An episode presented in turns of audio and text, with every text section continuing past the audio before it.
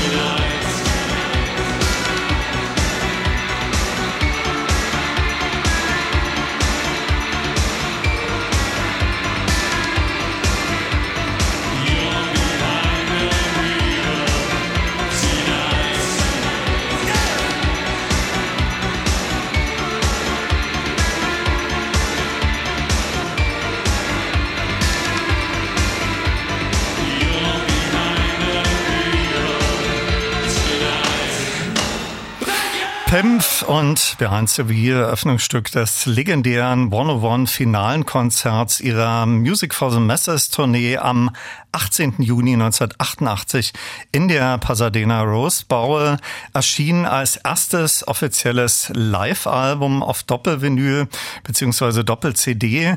Zu diesem Auftritt gibt es ja auch den populären Doc-Film von Pennebaker. Jetzt bei mir zu Gast. Ich kündigte es schon an und freue mich sehr, die beiden Buchautoren Sascha Lange und Dennis Burmeister. Herzlich willkommen, schönen guten Abend. Guten Abend. Hallo. Ihr wart schon zweimal bei mir hier zu Gast vor gut zehn Jahren zu Depeche Mode Monument, dem opulenten Standardwerk äh, zum Depeche Mode Schaffen schlechthin, das in viele Sprachen übersetzt wurde. Dann erschien 2018 Behind the Wall, Depeche Mode Fankultur in der DDR und jetzt ebenfalls mit über 400 Seiten das großformatige, für meinen Geschmack sensationelle neue Buch Depeche Mode Live. Das ist auch Gegenstand dieser ersten Elektrobeat-Stunde und das kann man mit etwas Glück auch gewinnen. Blenden wir noch einmal zurück, kurz zum Monument. Äh, das war ja ein sehr zeitaufwendiges Großprojekt. Wie lange habt ihr an dem gearbeitet und in wie vielen Sprachen beziehungsweise Ländern ist das mittlerweile erschienen? Also Monument, da hatten wir die ersten Ideengespräche 2008 dazu. Und äh, 2012 haben wir dann angefangen. Und äh, das war natürlich auch viel so ein Rausschreiben aus dem Kopf. Also wir haben das Buch in einer relativ kurzen Zeit, also wir haben ein Dreivierteljahr daran gesessen, haben aber wirklich den ganzen Tag, äh, ein Dreivierteljahr lang nichts anderes gemacht. Denn es hat Fotos eingescannt, äh, Bilder bearbeitet ohne Ende. Und äh, ja, das war auf jeden Fall ein sehr sehr aufwendiges äh, Buch. In wie vielen Sprachen beziehungsweise Ländern ist das mittlerweile erschienen? Ja, also es ist in Deutsch, äh, glaube ich schon, ist jetzt die vierte Auflage. Es gibt es in zwei englischsprachigen Versionen. Eine äh, ist davon in den USA erschienen. Es gibt die polnische, die russische, die tschechische, die italienische, die französische. Okay. Version. Also sieben habe ich mal gehört. Ja, ja, sieben insgesamt. Dennis Burmeister kann man ohne Übertreibung sagen, ist im Besitz der weltweit größten Depeche Mode Memorabilia-Sammlung.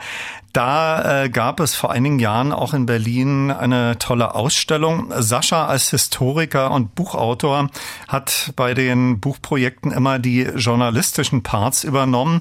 Die große Faszination von Depeche Mode macht ja auch nicht nur ihre Musik, die Platten, das Styling aus, sondern vor allem auch ihre weltweit gefeierten und immer ausverkauften Konzerte. Da habt ihr relativ schnell festgestellt, Monument ist schon ein sehr umfangreiches Werk, aber da müsste noch ein drittes Buch hinterhergeschoben werden, das die Konzerte in den Fokus rückt. Das habt ihr jetzt äh, sehr detailreich getan, von den ersten Konzerten 1980 bis zur aktuell laufenden äh, Memento Mori Tournee. Eigentlich existierte diese Idee für Depeche Mode Live schon 2019. Es gab dann aber doch ein Delay. Woran lag's und äh, wie lange wart ihr insgesamt mit dem neuen Werk beschäftigt? Da ist ja immer wieder sehr viel Text zu den einzelnen Alben und Tourneen enthalten und unheimlich viele zum Teil noch nie veröffentlichte Fotos. Das wird auch gleich noch ein Thema sein, aber zunächst Thema Zeitfaktor und dass das Buch eigentlich schon vor einigen Jahren erscheinen sollte? Ähm, also die Idee für ein zweites Buch, die kam uns nicht 2019, die kam uns eigentlich ziemlich relativ früh, äh, kurz nach dem, nach dem Erscheinen von Monument damals, weil wir halt auch noch so unglaublich viel Material zu liegen hatten.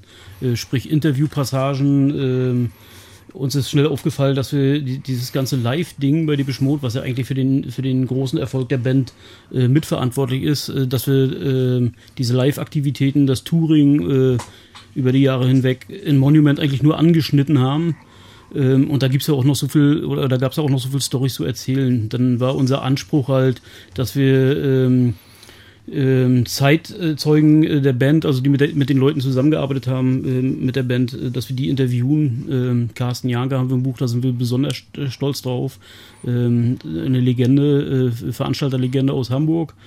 Ja, und ähm, mit der Idee sind wir zum Verlag gegangen, haben denen das vorgeschlagen und eigentlich wurden wir uns da ganz schnell einig, dass es ja eine super Ergänzung zum Monument wäre.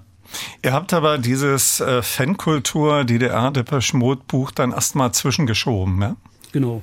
Genau, das war dann äh, 2018. Das, das war äh, quasi nach der Arbeit äh, von Monument äh, sind uns eben so zwei äh, äh, Themenkomplexe aufgefallen, wo wir, wo wir festgestellt haben, da müssen wir noch mehr dazu eigentlich erzählen.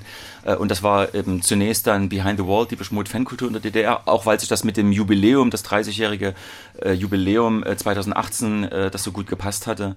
Und dann 2019 haben wir uns dann halt hingesetzt und gesagt, lass uns jetzt noch das Deepish Mode Live Buch machen. Und da waren wir davon ausgegangen, dass 21 die Band wieder auf Tour geht, weil da so der zwei Jahre, der vier Jahresrhythmus äh, wieder fällig gewesen wäre, aber dann kam halt Corona und alles wurde anders. Sascha und ich waren in der glücklichen Lage, 1988 der Mode in der Ostberliner Werner Seenbinder Halle live erlebt zu haben. Ich glaube, es war auch äh, das gleiche Opening äh, wie das, was wir gerade gehört haben aus dem One One Album. Ihr als ausgesprochene Kenner und Fans, so Pi mal Daumen, äh, was schätzt ihr, habt ihr Depeche Mode in den letzten 35 Jahren live erlebt? Also ich äh, auf Tour, also wenn die Mode auf Tour sind, bin ich so im Schnitt zwei, drei Konzerte. Also ganz so verrückt wie die anderen, die dann irgendwie eine komplette Tour mitmachen, bin ich nicht. Ähm, also aus verschiedenen Gründen. Also das äh, hat halt logistische Gründe, ich muss arbeiten, keine Ahnung, andere nehmen sich da irgendwie ein Jahr Urlaub oder ich weiß nicht, wie sie es anstellen. Ich gönne es jedem. Nehmen aber, Kredit auf. Ja, die nehmen Kredite auf, habe ich auch schon gehört. Aber ich bin pro Tour, wenn sich es einrichten lässt, zwei bis drei Konzerte und dann mhm. auch meistens, äh, um auch Freunde zu treffen, die man mhm. so im mhm. Laufe der Jahre kennengelernt hat. Sascha, hast du mal so Pi mal Daumen, weil es gibt ja hinten im Impressum genau aufgelistet äh, alle Konzerttermine seit 1980 bis heute. Ja, ich musste auch zu meiner ähm, Schande gestehen, dass ich eigentlich nicht so der Konzertgänger bin bei Deepish Mode. Ich bin, also äh, bis auf äh, Violator, die so in den Wendewirren, ich, die Tour, die ich irgendwie komplett verpasst hatte, ähm, war ich, also immer wenn die Band in Leipzig äh, zum Konzert ist, gehe ich natürlich hin. Ich wohne nicht allzu weit weg. Das ist auf der Festwiese. Auf der Festwiese oder im Zentralstadion, äh, da fahre ich mit dem Fahrrad hin. Das ist äh, eine, wirklich eine schöne Sache. Und äh, ich war auch schon in Berlin, war im Olympiastadion, aber insgesamt bin ich doch eher mehr so der Studioalbenfreund als mhm. der äh, große Konzertgänger. Es gibt ja viele, die ihnen hinterherreisen, wie wir gerade festgestellt haben, und wo die Konzertzahl mittlerweile dreistellig ist. In eurem Buch, äh, das erwähnte ich auch gerade, gibt es im Anhang genau aufgelistet alle Konzerttermine von 1980 bis 2023. Äh, und da komme ich, äh, wenn ich mich nicht verzählt habe, selbst so auf 17 Konzerte. Ich habe sie jedes Mal in Berlin erlebt, allerdings da nicht jedes Doppelkonzert. Wir dringen gleich äh, tiefer in die Materie des Buchs äh, Depeche Mode Live ein. Zuvor hören wir zwei Stücke aus Live Spirits. Ihre Global Spirit Tour 2017-18 endet ja mit zwei Konzerten am 23. und 25. Juli 2018 auf der Waldbühne. Die habe ich beide besucht, supported übrigens von Duff und da schon mal der Hinweis auf meine Sendung in der kommenden Woche. Da ist Robert Girl zu seiner Autobiografie hier bei mir zu Gast.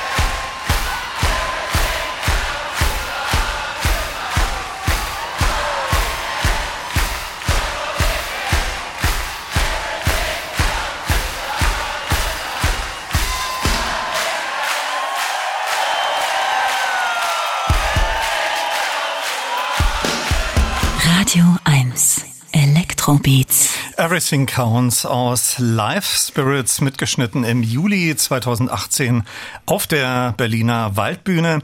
Meine Studiogäste in der ersten Elektrobeat-Stunde sind die Autoren Dennis Burmeister und Sascha Lange und wir sprechen über ihr in dieser Woche veröffentlichtes Buch Depeche Mode Live. Das ist 430 Seiten dick, großformatig und auf Hochglanzpapier gedruckt.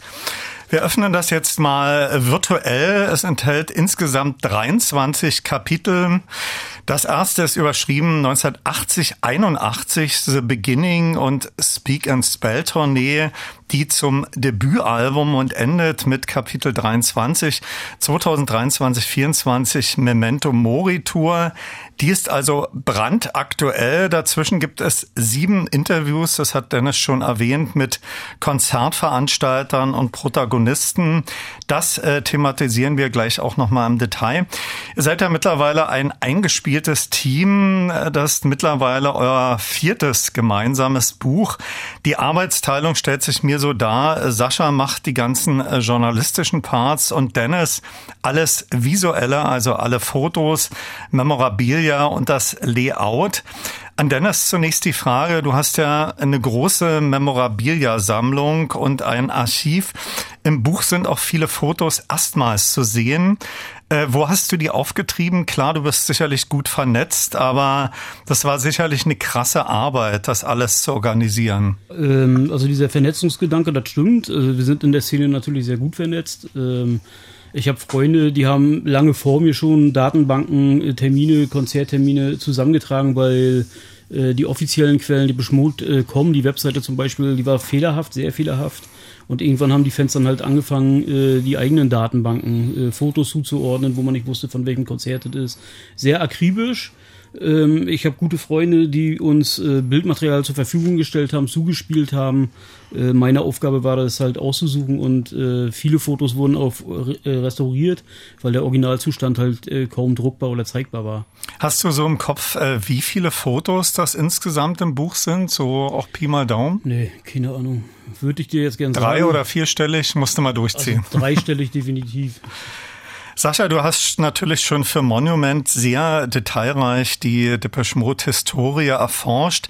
Depeche Mode Live ist zum einen ein äh, toller Bildband. Man erfährt aber auch ganz, ganz viel zu den äh, Tourneen und natürlich Alben. Ich stelle mir vor, die Recherche äh, war da sehr aufwendig. Auf welche Quellen hast du da zurückgegriffen? Oder war die Recherche zum Monument schon so umfangreich, dass du da vieles nutzen konntest? Ja, das waren äh, verschiedene Quellen. Also natürlich äh, äh, ist da auch Dennis äh, seine Sammlung, gerade auch was so Fanscience angeht und äh, äh, gerade auch äh, Zeitschriften aus den 80er Jahren eine wichtige Quelle. Ich habe äh, mich natürlich zum, äh, vor allen Dingen an der Bandbiografie äh, lang gehangelt und äh, habe äh, auch vor allen Dingen so in zeitgenössischen Musikzeitschriften geschaut, habe mir da auch viel so aus den, aus den 80er Jahren noch besorgt, als noch viel Print war, 80er, 90er, weil eben auch da teilweise wirklich sehr schöne und auch äh, amüsante Zitate von, von Journalisten äh, zu finden waren. Und dann, was Dennis auch schon sagte, es gibt mittlerweile auch wirklich sehr gute Online-Datenbanken, also Deepish Mode Live Wiki zum Beispiel ist so eine Seite, wo man wirklich über jedes Konzert noch was äh, lesen kann und es gibt Links, äh, es gibt eine Menge Videos bei YouTube, wo man also auch nochmal so frühe Konzerte, so Amateurvideos sich angucken kann, um dann nochmal so einen Eindruck zu bekommen. Ähm, ja, also es war auf jeden Fall ein gutes Stück Arbeit, aber letztlich waren wir durch Monument, Monument da sehr gut vorbereitet. Das Buch ist jetzt erst Mitte der Woche erschienen. Ich habe es natürlich schon mit großem Vergnügen gelesen und mir mehrmals angeschaut geschaut. Eine Episode ist mir unter anderem in Erinnerung geblieben. Ich weiß nicht, zu welcher Tournee es war. Da ging es um ein Emulator. Das ist so ein elektronisches Instrument, was kaputt war und der Auftritt war gefährdet. Das ähm, ging hin und her auch mit der amerikanischen Firma und man stellte schließlich fest, dass Conny Plank das Instrument hat. Es war aber ausgeliehen. Erzähl doch mal die Geschichte. Ich glaube, da musste auch ein besonders schnelles Auto dann ran. Ja, also das ist äh, 1984 passiert, äh, vor dem Konzert in Münster. Und äh, die, äh, das Problem war wirklich, dass, dass die Carsten Jahnke Konzertagentur äh, dort lahmgelegt war, weil alle telefoniert haben, um rauszukriegen, ob man noch so ein Ersatzgerät bis zum Showbeginn bekommen kann. Und nach, äh, nachdem es also nicht möglich war, das Gerät zu reparieren, hatte Daniel Miller gesagt, er könne es aber neu programmieren, wenn noch ein zweites Gerät rangeschafft werden würde. Das von Conny Planck hatte ein Studiomusiker aus Bremen, der wiederum äh, war gerade mit dem Auto unterwegs, mit dem Emulator und äh, es wurde also wahnsinnig viel hin und her telefoniert in der Zeit, wo es noch keine Handys gab. Mhm. Und dann hatte man den endlich an der Strippe, äh, als der dann zu Hause war und, und, die haben gesagt, du musst sofort auf die Autobahn nach Münster, das sind 170 Kilometer gewesen, äh, und den Emulator vorbeibringen. Und er sagt, ja, ich habe aber nur so eine Schrottkarre, Schrottkarre. Borgte irgendein Auto und da ist er dann mit einem Porsche ähm, nach Münster gerast und vor der Stadt äh, hat noch die Polizei auf ihn gewartet und er ist dann mit Polizeieskorte zum, äh, zum Auftrittsort gefahren worden und mit nur einer Stunde Verspätung ähm, hat dieses Konzert dann doch noch stattfinden können. Und äh, die Gabi Meyer, die äh, frühere Mitarbeiterin von Carsten Jahnke, hat erzählt, dass da etwa 15 Leute äh, in der Agentur damit beschäftigt waren, dass dieses Konzert an dem Abend doch noch stattfinden kann. Sehr, sehr schöne Geschichte. Viele andere findet man ebenfalls in diesem Buch. Ich spiele in dieser Stunde ja ausschließlich Live-Musik von Depeche Mode, allerdings nur Titel aus offiziellen Live-Alben. Es gibt unendlich viele Bootlegs, fast von jedem Konzert. Das zweite offizielle Live-Album nach One One erschien 1993 unter dem Titel Songs of Faith and Devotion und äh, von der Devotional Tournee und daraus hören wir Walking in My Shoes.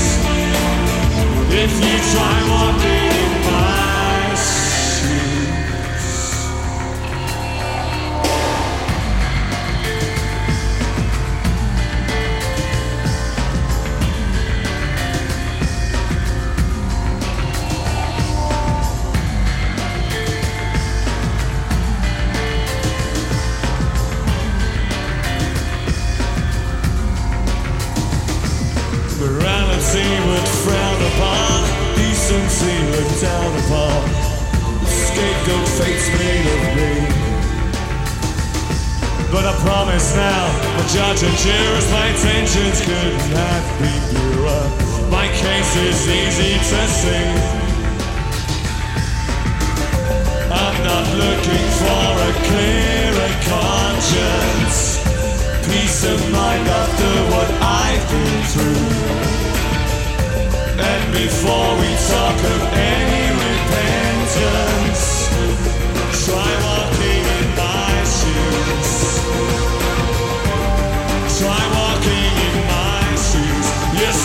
following my footsteps. Keep the same approach.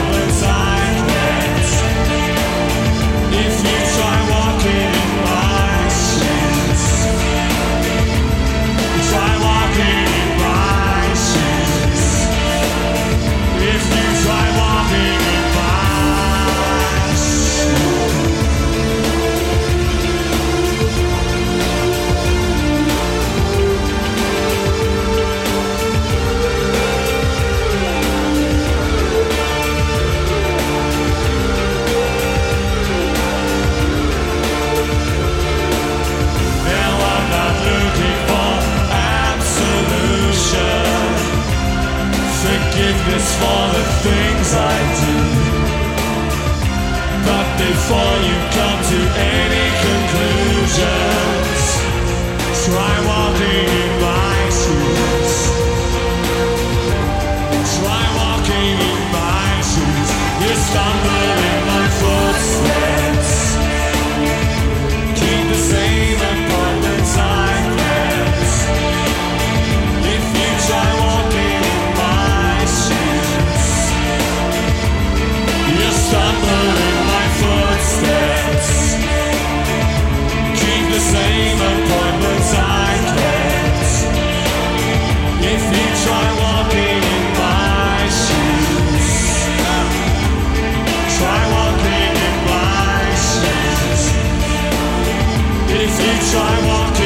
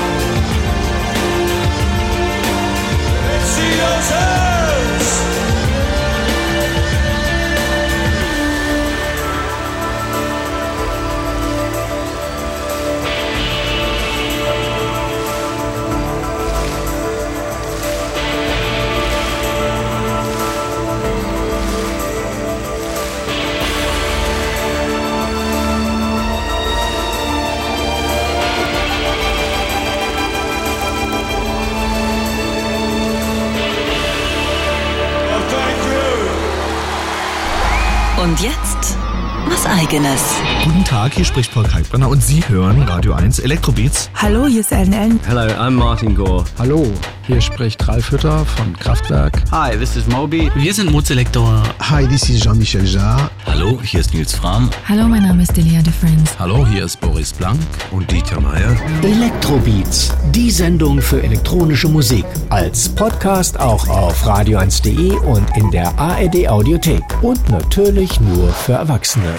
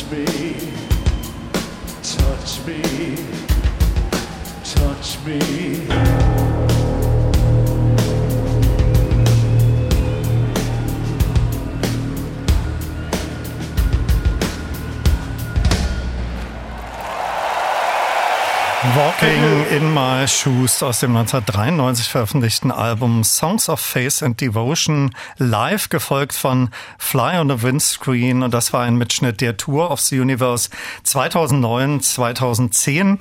Meine Studiogäste in der ersten Elektrobeat-Stunde sind Sascha Lange und Dennis Burmeister und wir sprechen über ihr neues Buch Depeche Mode Live.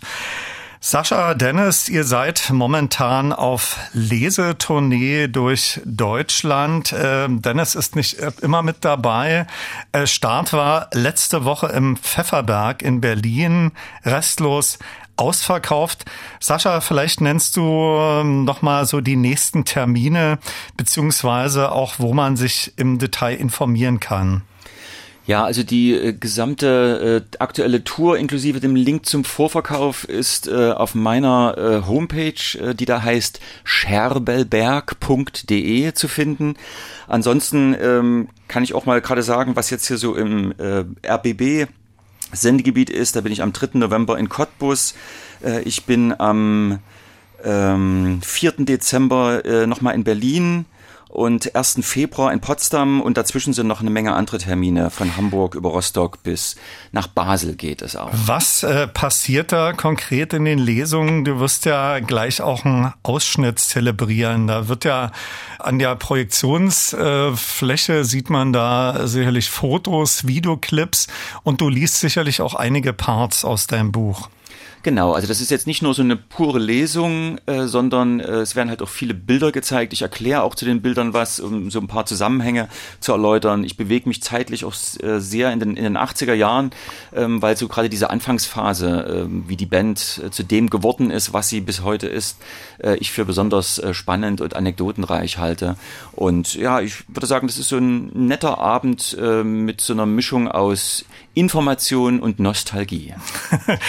Den Konzertveranstalter Laszlo Hegedüsch, der unter anderem auch das Ostberliner Konzert mitorganisiert hat, hast du auch interviewt, aber auch noch einige andere spannende Leute. Das klingt, äh, das klang schon zu Beginn dieser Stunde an. Wen alles? Also, äh, worauf wir besonders stolz sind, ist, dass wir den früheren Konzertagent äh, Dan Silver ähm, nach langen Zögern dazu überreden konnten, äh, uns ein exklusives Interview zu geben. Und er hat wirklich tolle Geschichten erzählt, so aus den Anfangsphasen, an Anfangszeit bis hin äh, zu 1988. So lange war er dort. Äh, Dennis, was magst du noch von unseren Interviews?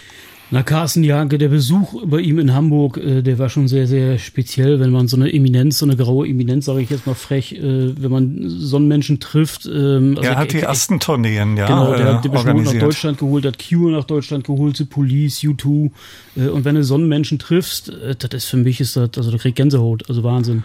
Es sind aber auch andere Leute noch drin. Peter Illmann, der ja mehrere sehr populäre Musiksendungen äh, moderiert hat und Markus Kafka. Genau, Markus Kafka bin ich ja sowieso Fan. Äh, wir haben ja vor, oh Gott, war das, als das Musikfernsehen äh, mit Kafka aktuell war, äh, das 2000er Jahre dürften das gewesen sein, da liefen seine Sendungen ja wirklich rund um die Uhr. Also unser Fernseher, der war ja eigentlich nie aus. Äh, Markus Kafka gehörte fast schon zur Familie. Das ist natürlich toll, dass er zugesagt hat, weil er ja selber auch der Beschmut-Fan ist. Ja, und Peter Illmann, da muss man ja nichts sagen. Also das ist ja, mit dem sind wir äh, groß geworden, auch wenn wir getrennt waren durch die Mauer. Sascha, an dieser Stelle ein ganz kurzer Ausschnitt aus dem Buch und eine Textstelle zu Laszlo Hegedüsch. Ja, um das kurz äh, einordnen zu können, also Laszlo Hegedüsch hat ähm, 1985 die ersten beiden Konzerte hinter dem Eisernen Vorhang organisiert. Das war äh, Budapest und Warschau. Und äh, da damals waren aber nur zwei äh, äh, osteuropäische Städte möglich. Und dann 1988 auf der Tour for the Masses hat er äh, sich dann nochmal ins Zeug gelegt und ähm, wir haben da äh, möchte ich mal einen Auszug vorlesen, wie das äh, damals in Prag ablief, als er dort war, um dort die Verantwortlichen zu überreden, äh, die Beschmut äh, einzukaufen. Das Komitee in Prag, das darüber zu befinden hatte, ob die Beschmut einreisen durften, bestand aus 18 Mitgliedern, jeweils ein Vertreter aus den verschiedenen Büros. Der Aufwand war also enorm. Das zweite Thema der gleichen Sitzung, wo endgültig über die Beschmut entschieden wurde, war die Band U2 die wurden abgelehnt, weil U-2 ein amerikanisches Spionageflugzeug war, das in den 60er Jahren in Russland abgeschossen worden war, und sie wollten keine Werbung für das Spionageflugzeug machen. Also sagten sie, U2 geht nicht, aber der Mode ist okay. Sehr schön. Diese und viele, viele andere Anekdoten, wie gesagt, in diesem sehr tollen, opulenten Buch. Als ich mit Dennis im Vorfeld der heutigen Sendung äh, telefoniert habe, erwähnte er am Rande, dass er sich auf der aktuellen Setliste auch mehr äh, Songs so aus der Frühphase wünschen würde und hat da so als Beispiel People Are People und Master and Servant genannt. Ja, habe ich mir äh, so gedacht. Also ich finde es halt schräg. Ähm, ich meine, ist ja deren Sache, aber wenn, wenn eine Band wie die Mode auf Tour geht und dann irgendwie den kompletten Backkatalog bis äh, 84, 85 ignoriert, ähm, Leave in Silence und eine Nummern ähm, nur von Martin Gore äh, getrellert werden, akustisch, dann ist das maximal nett. So, aber als eingefleischter Fan wünscht man sich dann natürlich äh, was anderes.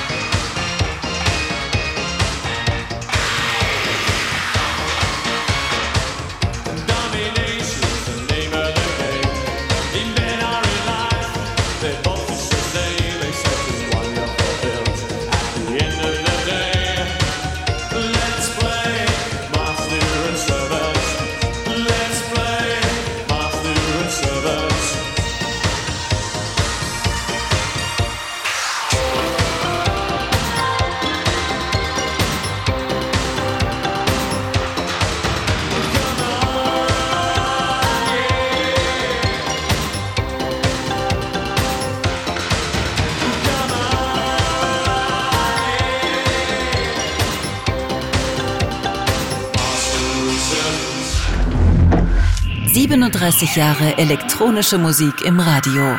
Mit Olaf Zimmermann. Master and Servant aus dem legendären Warner Warner Album. Meine Radio 1 Elektrobeat Studiogäste in der ersten Stunde sind Sascha Lange und Dennis Burmeister, Autoren des Buchs Depeche Live. Die Zeit eilt uns davon. Ist die Geschichte Depeche Mode mit äh, diesen äh, drei Büchern jetzt auserzählt, beziehungsweise schon etwas Neues, ideenmäßig so in der Planung, was man als nächstes angehen könnte? Ähm, ich glaube, wir sind uns einig, dass wir ähm, zur Band selbst, äh, zur Geschichte und, und zu ihrem äh, Wirken äh, alles gesagt haben. Also ich wüsste jetzt nicht, wo wir da noch irgendwie ähm, also es gibt ja Leute, die schreiben Bücher, um damit Knatze zu verdienen, Kohle zu machen. So, das machen wir nicht. Unser Ansatz war tatsächlich ein anderer, ähm, wirklich äh, die Geschichte der Band mal aufzuarbeiten äh, aus Fansicht und nicht, dass da irgendein Journalist irgendwie, der mit der Band eigentlich gar nichts zu tun hat, irgendwie irgendwann mal ein Buch schreibt. Ähm, ich glaube, die drei Bücher, die sind uns sehr gut gelungen. Also das Feedback der Fans, das ist unglaublich, also bis heute ungebrochen. Zum neuen Buch. Ähm, das ist jetzt erst am Mittwoch erschienen. Ist ne? erst am Mittwoch erschienen, genau, aber da gab es halt auf den Lesungen, äh, gab es ja schon zu kaufen bei der Premiere in Berlin und da ist das Feedback halt auch, also es ist unglaublich, also wirklich. Jetzt eine besonders schwierige Frage an Depeche Kenner und Liebhaber wie euch. Eure äh, Top 3, eure Lieblingssongs? Ähm, ja, Leave in Silence geht bei mir immer. Ähm, Never Let Me Down Again, ganz klar. Das äh, mit dem werden wir natürlich auch hier feierlich genau. diese Stunde beenden. All-time Favorite, ähm, dann äh, ich sag mal vier. Ich bin einfach mal so frech. Ich fand Cover Me, fand ich einen richtig, richtig guten Song vom vorletzten Album. Ähm, ja, und In Your Room von, von 94 ist natürlich auch so ein All-time Favorite von mir. Sascha? Ja, es ist natürlich unmöglich, äh, eine richtig äh, zuverlässige Liste zu machen. Also And Then von 83 ist eins meiner Lieblingssongs. Strange Love kann ich immer noch hören. Und äh, aber auch sowas wie Home oder äh, Free Love äh, mag ich außerordentlich. Und noch einmal der Hinweis, dass Dennis und Sascha dieses opulente Buch zweimal zur Verlosung mitgebracht haben, mittlerweile signiert und um das können Sie sich bewerben. Da müssen Sie sich etwas ins Zeug legen. Schreiben Sie an Elektrobeats als ein Wort mit k at radio1.de mir eine Mail mit persönlichen Geschichten zu Depeche Mode.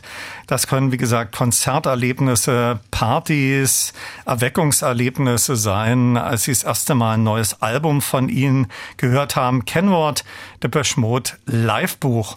Und Ihre Adresse natürlich nicht vergessen anzugeben. Meine Studiogäste in der ersten Stunde waren Sascha Lange und Dennis Burmeister und wir sprachen über das Buch Depeche Mode Live. Vielen Dank fürs Vorbeischauen.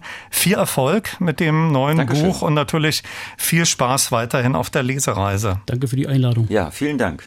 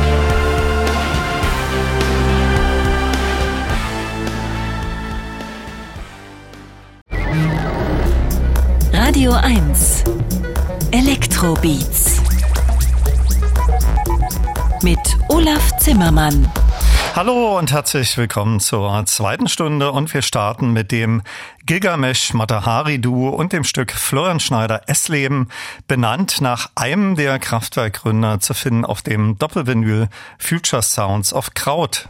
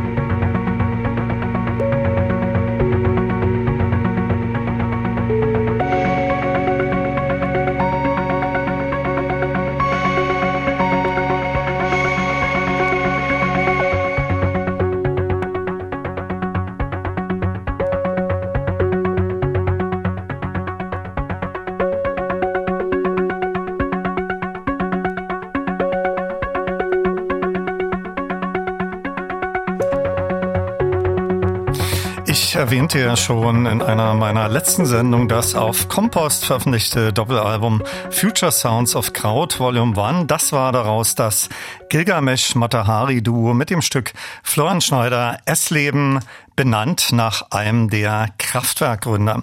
Viel Spaß mit Stunde 2 der Radio 1 Elektrobeats wünscht Olaf Zimmermann und da öffne ich das Ticketfüllhorn in dieser Stunde ganz weit und man kann mit etwas Glück Freikarten für das Berliner Tangerine Dream Konzert am 18. Oktober im Admiralspalast, für die Dur-Labelnacht am 22.10. im Silent Green oder Brian Eno am 24. Oktober in der Philharmonie gewinnen.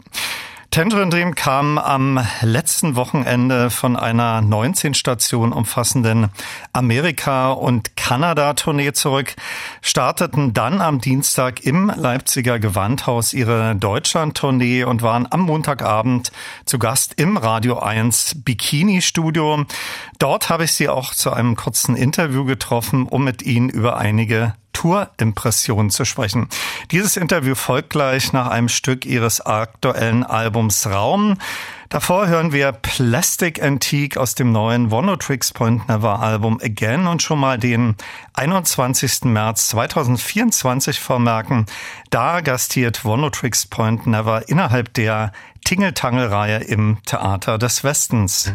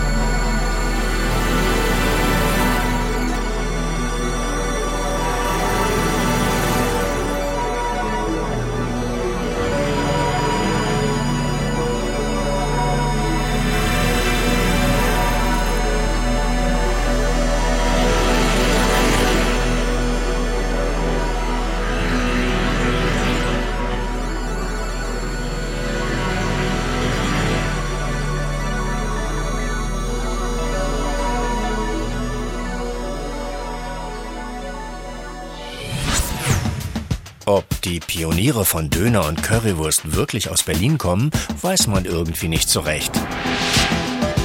Die Pioniere elektronischer Musik aber auf jeden Fall. Und darum treten sie genau hier auf. Radio 1 präsentiert Tangerine Dream am 18. Oktober im Berliner Admiralspalast. Mehr Infos auf radio1.de.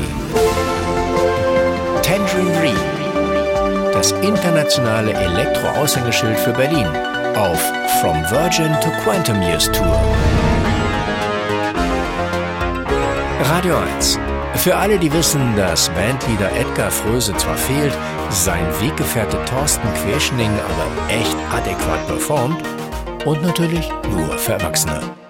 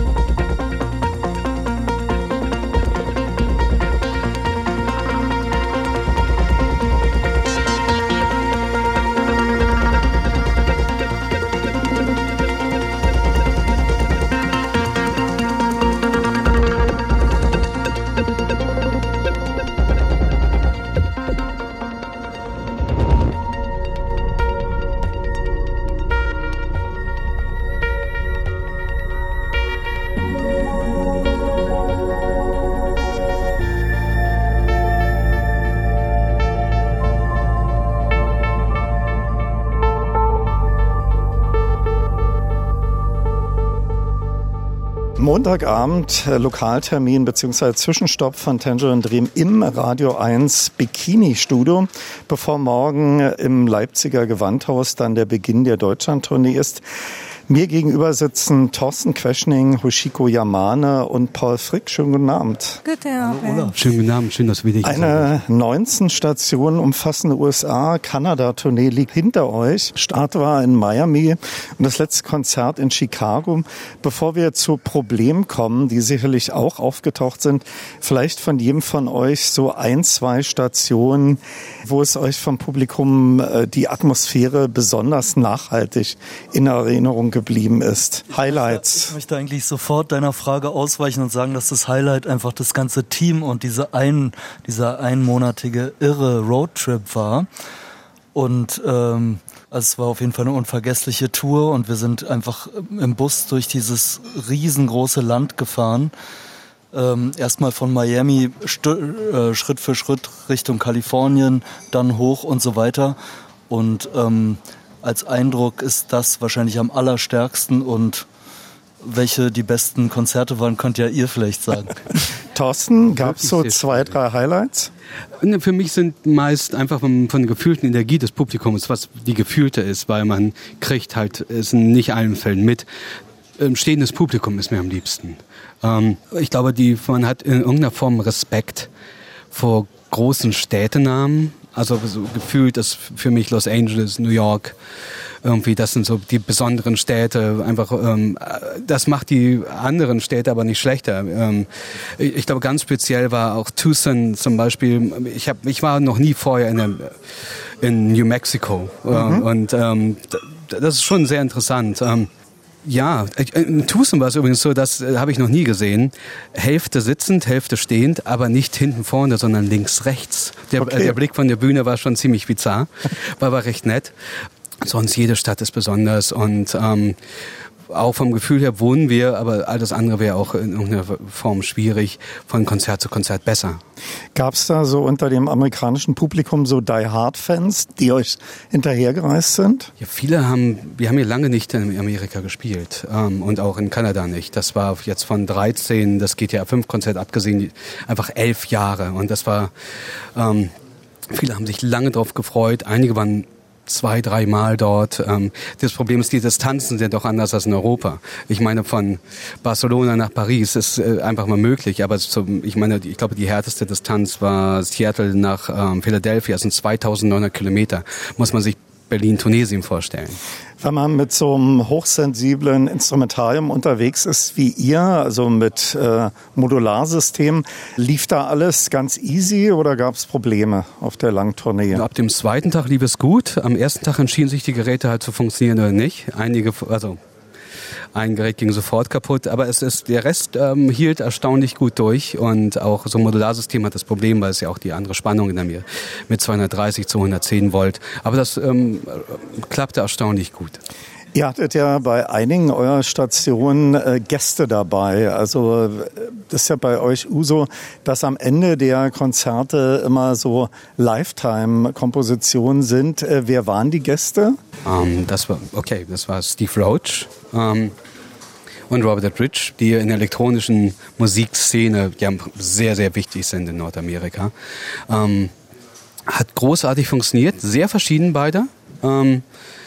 Ähm, hat beides aber wirklich auf, auf verschiedenen Ebenen ähm, konnten wir das gut adaptieren und wurde, durch- wurden interessante Sessions äh, und Judy Slick, unfassbar tolle ähm, Bassistin, ähm, spielt sonst mit Andrew Below, King Crimson Project und äh, aus der Ecke auch in der neuen Talking Heads Geschichte ganz, ganz tolle Bassistin, ähm, toller Mensch. Hat deshalb wirklich extrem Spaß gemacht.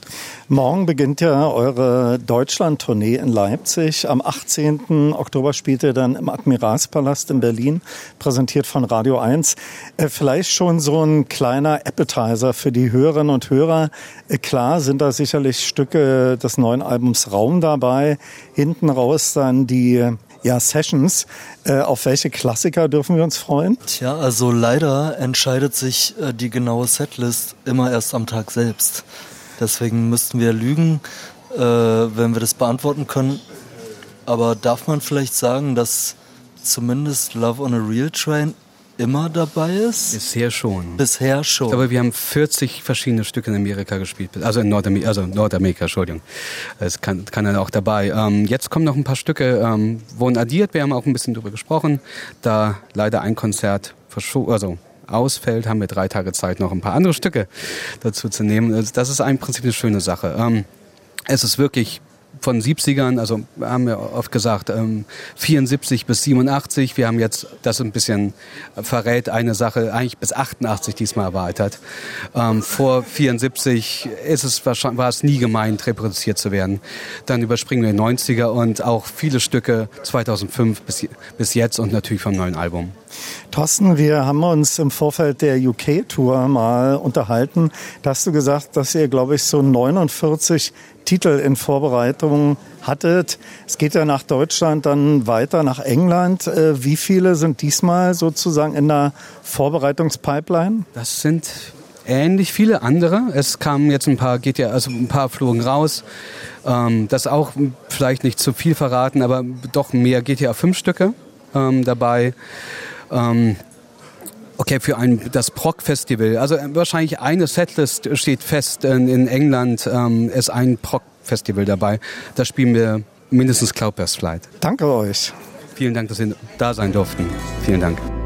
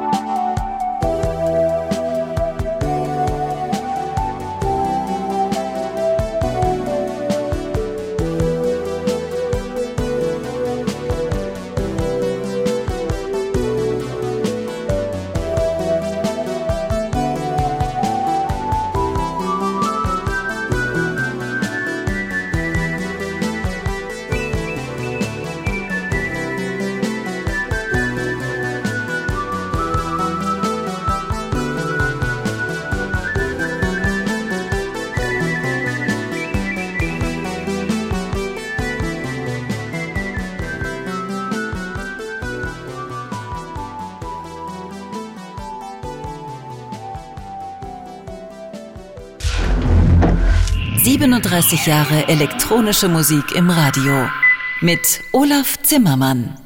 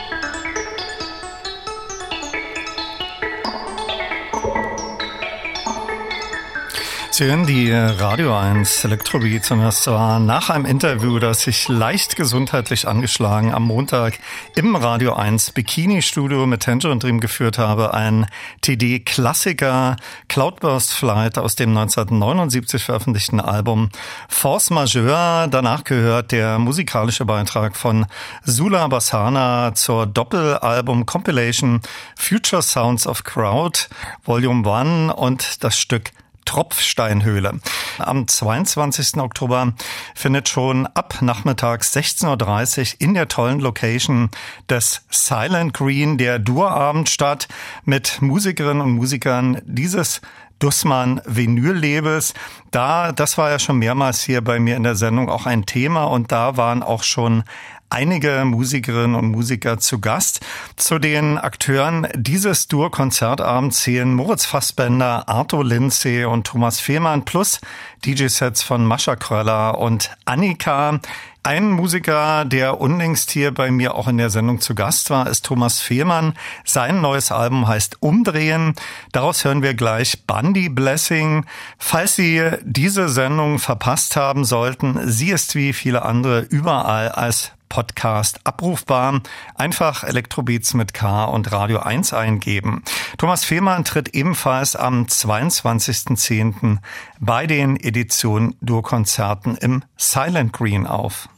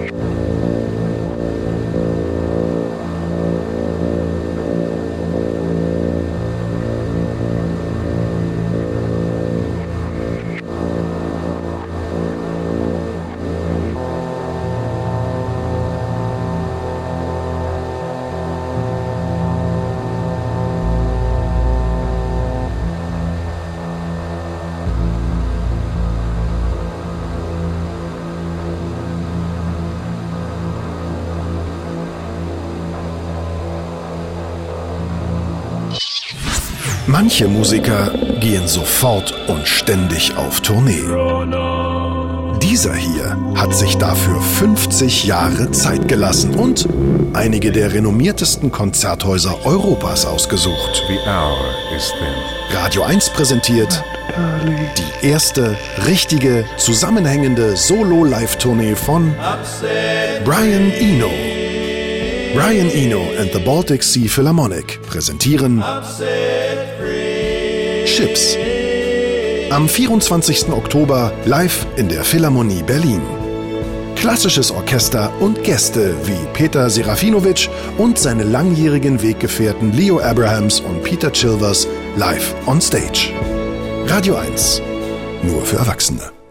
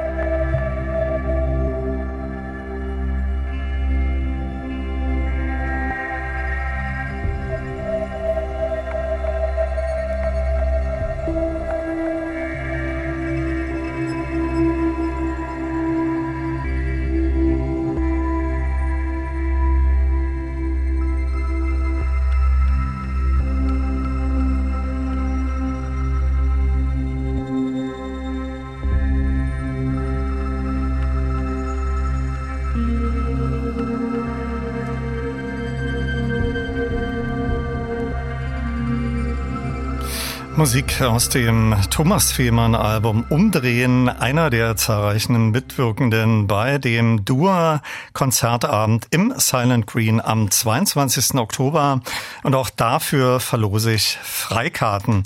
Danach gehört ganz Neues von Brian Eno aus seinem Doppelalbum Top Boy und das ist Score-Musik von ihm zu einer Netflix-Serie. Wie gerade schon im Trailer zu hören war, ist das seine erste richtige Konzerttournee und er präsentiert sein Album The Ship, aus dem wir gleich auch einen Ausschnitt hören werden.